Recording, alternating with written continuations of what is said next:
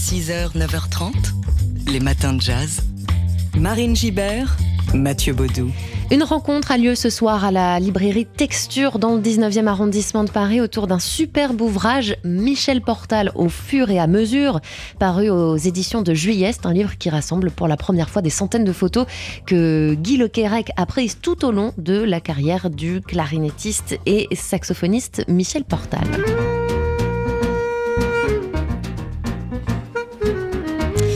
Des années 60 jusqu'aux années 2010, une épopée musicale donc d'un demi-siècle, un parcours tout sauf littéraire, hein, linéaire pardon, du, classique au, free jazz pour Michel Portal. Les aventures du musicien et des autres musiciens avec qui il a collaboré des deux côtés de l'Atlantique sont racontées donc à travers l'objectif de Guy Lequerec, qui fut de tous les voyages et de tous les concerts ou presque, et à travers la plume aussi de Jean Rochard qui a produit plusieurs disques de Michel Portal et qui a été le témoin de cette relation privilégiée entre le photographe et le musicien. Résultat, donc un ouvrage monumental, quasi encyclopédique, grâce auquel on se promène dans un demi-siècle de jazz. On croise au fil des pages Max Roach, Herbie Hancock, Gil Evans, Bernard Luba, Daniel Lumer et euh, Henri Texier. Et aux images de scène et de studio succèdent aussi des instants plus quotidiens, saisis sur le vif, comme euh, le Quérec sait si bien le faire, lecture du journal du matin, essayage de chaussures ou encore errement dans le métro de, New York.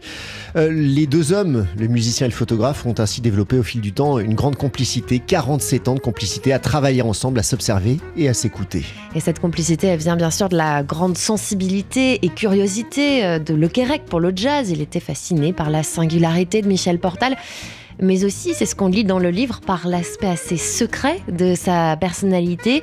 On écoute Jean Rochard qui signe les textes de ce très beau livre. Guy Le Quérec est un, photographe qui s'est énormément intéressé au jazz, comme on sait, et qui l'a photographié euh, de très très près. Et le jazz n'est pas pas le, le, seul domaine qu'il aime euh, photographier. Hein. Je crois que lui préfère dire qu'il est un photographe jazz plutôt qu'un photographe de jazz. Je pense que c'est ce qui est intéressant dans la photographie de, Guy, c'est c'est ce qu'on pourrait appeler la puissance sonore de la photographie.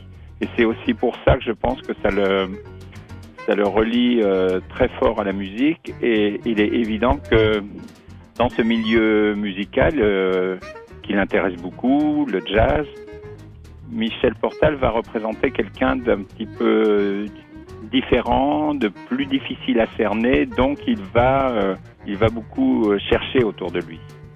Le mystère, Michel Portal au cœur de ce livre. Michel Portal au fur et à mesure paru aux éditions de juillet. Vous pourrez entendre plus longuement Jean Rochard, mais aussi Michel Portal, ainsi que l'éditeur Yves Bigot ce soir à la librairie Texture dans le 19e arrondissement de Paris. Les matins de jazz. On se penche ce matin sur des années de complicité, des années passées à, voyager ensemble, à s'observer, à s'écouter. Tel est le lien fort qui unit le clarinettiste et saxophoniste Michel Portal au photographe Guy Lequerec. Et c'est ce qui transparaît dans ce beau livre, Michel Portal au fur et à mesure, paru aux éditions de juillet, 400 photos de Guy Lequerec, retraçant en noir et, en noir et blanc, et quel noir et blanc, hein, la longue et riche carrière de Michel Portal depuis les années 60 entre New York, Paris, Minneapolis ou encore Arles. On y voit la carrière du musicien s'égrener au fil des pages, lui qui est une figure de la scène française, précurseur du free jazz, mais aussi un interprète classique euh, virtuose. Il a multiplié, les, collaborations euh, prestigieuses des deux côtés de l'Atlantique.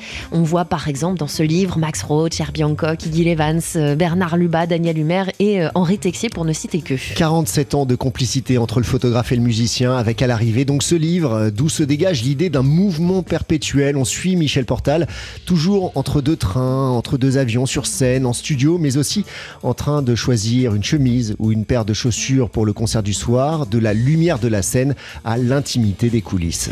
Et au-delà de la complicité manifeste entre Portal et Le Quérex, c'est un livre en forme de trio en réalité, car il faut aussi ajouter la partition du producteur Jean Rochard, compagnon de route des deux artistes, dont les textes viennent nourrir les photos. On l'écoute.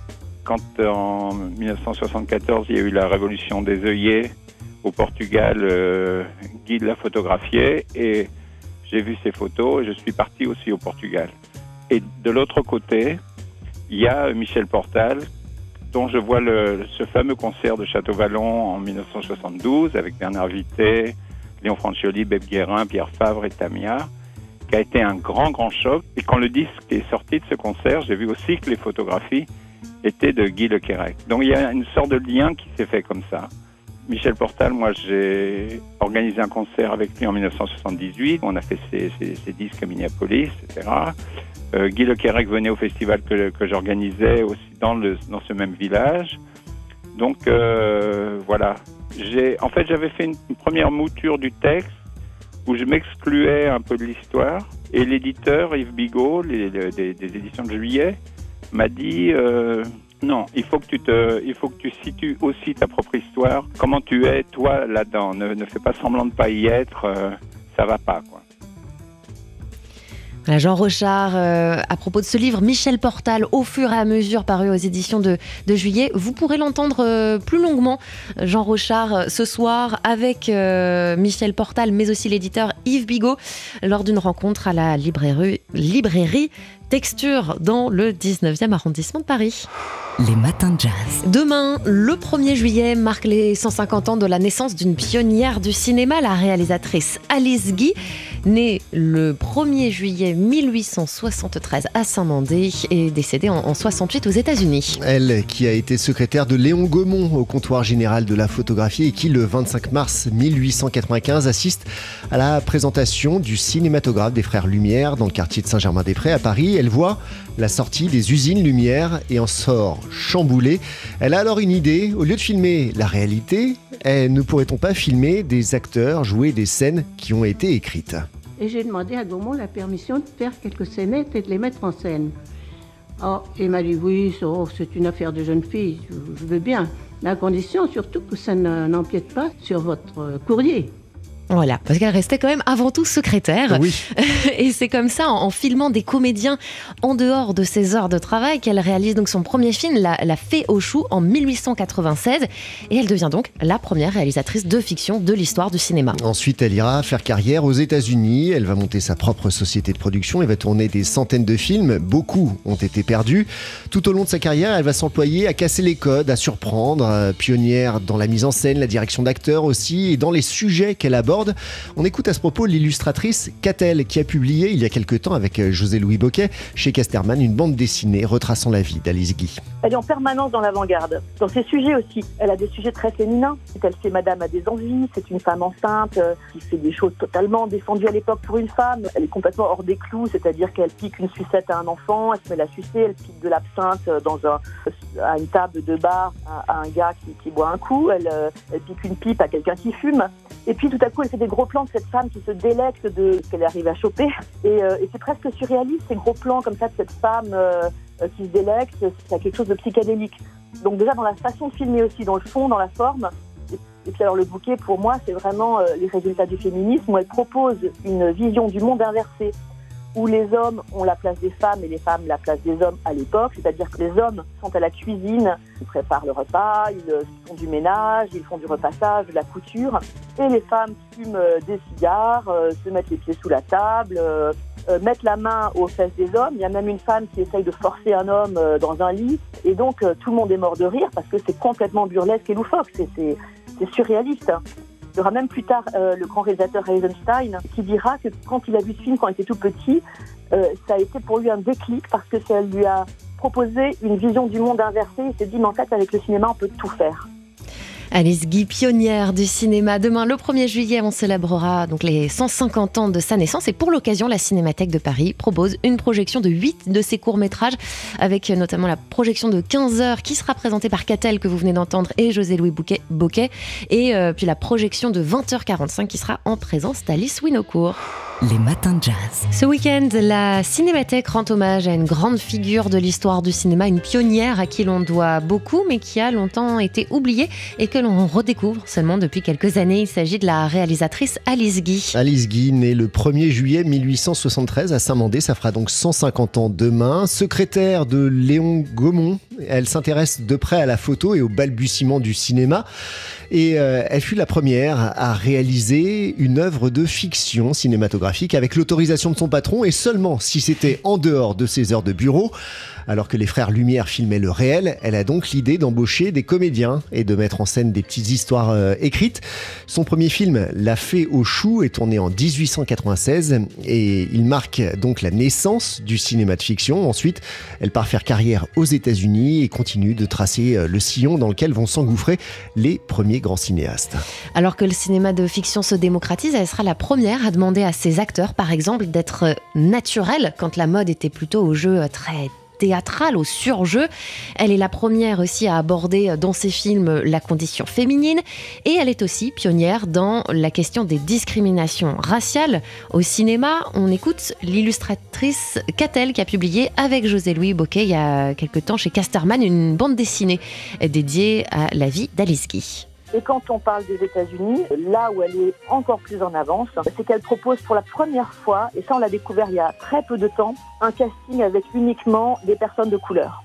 Et pour son film The Fool and the Money, un moment donné où, euh, où les blancs en fait euh, représentent des noirs au cinéma quand, il doit y en avoir et sont grimés. Vois, c'est pareil d'ailleurs. Elle veut absolument faire tourner un acteur noir connu, James Russell, et, euh, et, les blancs ne veulent pas se mélanger. Donc elle prend le parti des, des acteurs afro-américains et elle décide de faire un casting uniquement de personnes de couleur. Et c'est le tout premier film en 1912 alors que dans l'histoire du cinéma, on a attribué le premier film avec des acteurs de couleur en 1914. Et on a retrouvé son film il y a très peu de temps. Donc maintenant, on est obligé de revoir toute l'histoire du cinéma. Et donc, il faut bien reconnaître que c'est Alice qui était la première à avoir, avoir eu l'audace de faire des, tourner des acteurs de couleur uniquement dans, dans un film.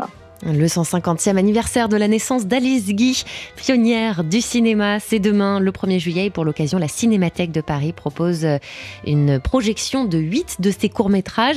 Une projection à 15h, notamment, sera présentée par Catel et José-Louis Boquet. Et la projection de 20h45 se fera, elle, en, en présence de la réalisatrice Alice Winocourt. Les matins de jazz. C'est l'un des rendez-vous jazz incontournables de l'été. Le Montreux Jazz Festival démarre aujourd'hui.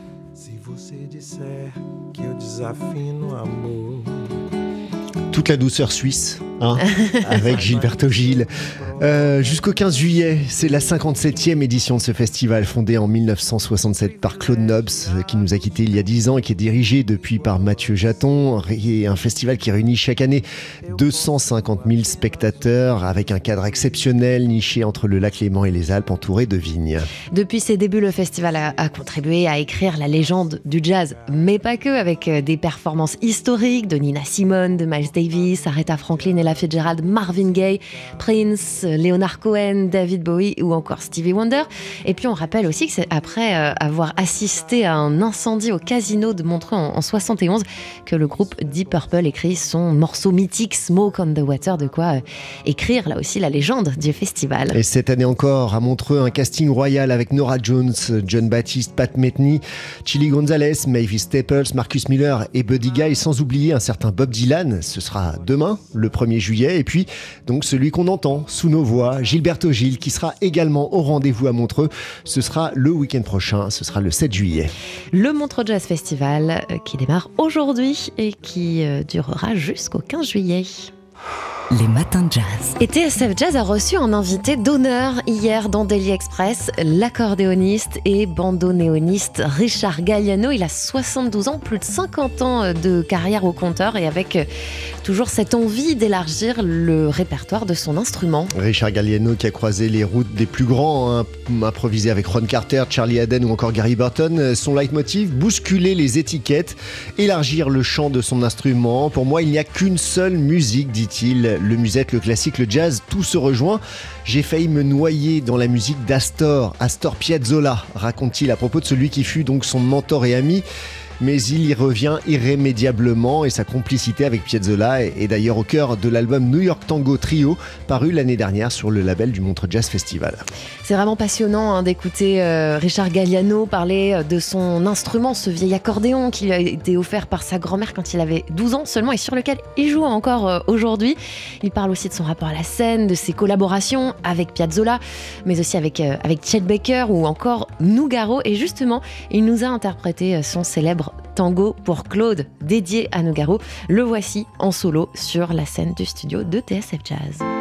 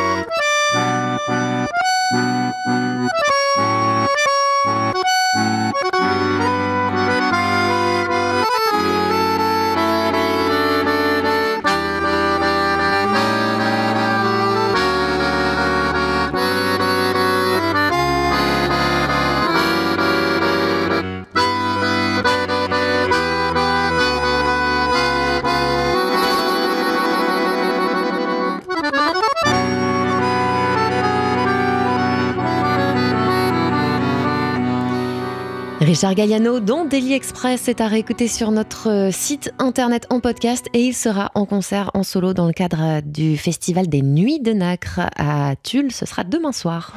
Les matins de jazz.